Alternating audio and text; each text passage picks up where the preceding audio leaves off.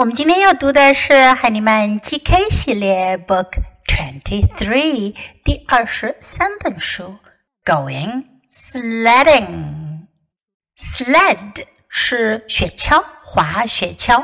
Going sledding 去滑雪橇，坐在滑雪板上滑雪。First, listen to the story. Going sledding.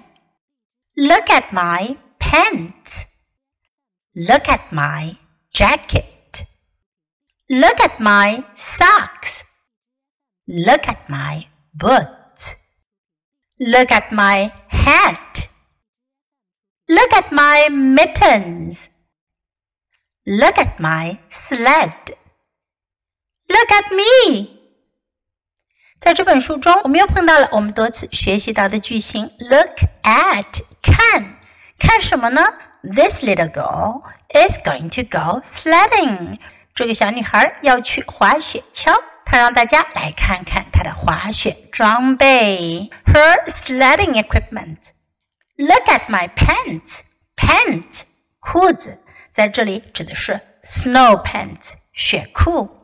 Look at my jacket。jacket 上衣夹克衫，jacket。socks 袜子 ，socks。boots 靴子，boots。hat 帽子，hat。mittens 手套，mittens。sled 雪橇板，sled。me 我。大家有没有注意到，在这本书中出现的有几个词都是加了 s 的复数形式？比如 pants、socks、boots、mittens。为什么这些名词出现的时候都要加个 s 呢？因为这些物品都是成双成对的出现的。pants 裤子必然有两个裤管，socks。You need to wear a pair of socks. 你得穿一对袜子，对吗 ？Boots 也是一样，靴子你也得穿 a pair of boots，一对靴子。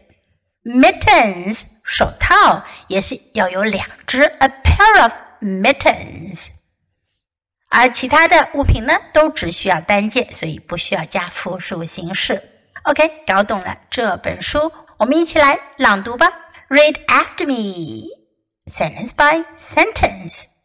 Going sledding. Look at my pants. Look at my jacket. Look at my socks.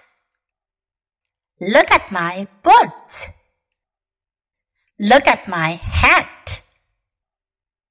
Look at my mittens. Look at my sled.